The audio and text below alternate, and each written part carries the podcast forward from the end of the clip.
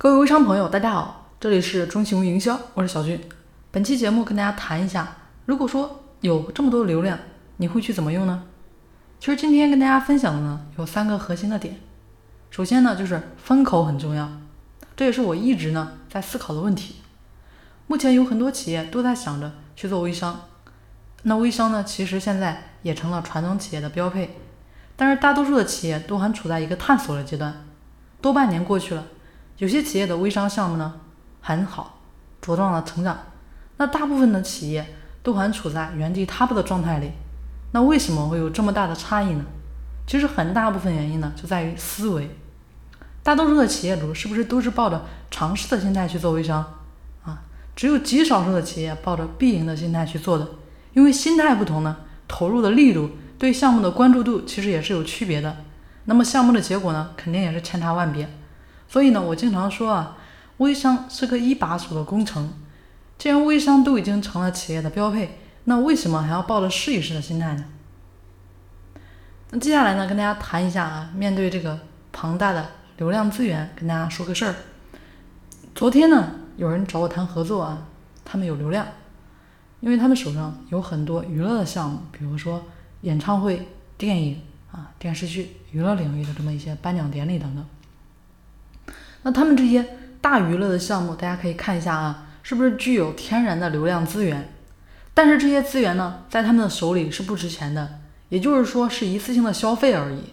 那如果说能找到类似微电商的这么个项目合作，其实他们手里的流量是不是也能实现增值的目的了？啊，那我说呢，这个事情我们擅长啊，让你们的流量到我们这里来，进而呢转化成企业的微商代理商。那很多的传统企业，他们缺的就是流量，所以呢，我们两家应该有很大的合作空间。然后他们还说，如果项目够好的话，他们呢可以直接参与项目的孵化，他们自己也在孵化项目，每一个项目的投入是一千万左右啊。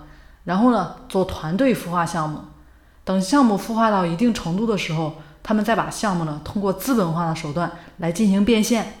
那主流的做法其实就是把项目卖给上市公司，啊，这也就是他们进行项目孵化的核心。那说白了啊，就是实现这个项目价值的最大化。我不知道大家听到这里会是什么样的一个想法呢？同样是做微商，别人的玩法和大多数人其实已经开始不一样了。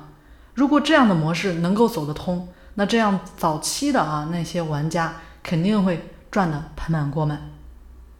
那跟大家说一下，今天跟大家说的第三个点，其实也是因为大家所处的位置不同啊，其实看到的风景也就不一样了。所以千万不要用你的认知去衡量别人，位置不同，看到的风景就不同。前两天呢，听马云演讲说，他们已经到了山顶了，至少呢比大多数人都要高，所以他们看到的风景和大多数人看到的是不一样的。但他们给大家解释更高的风景的时候，其实大家呢都是不理解的啊。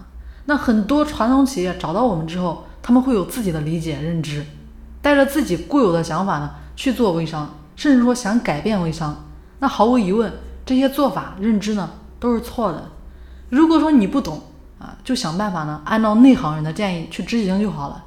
等你成功之后，再去考虑创新的事情。还有呢。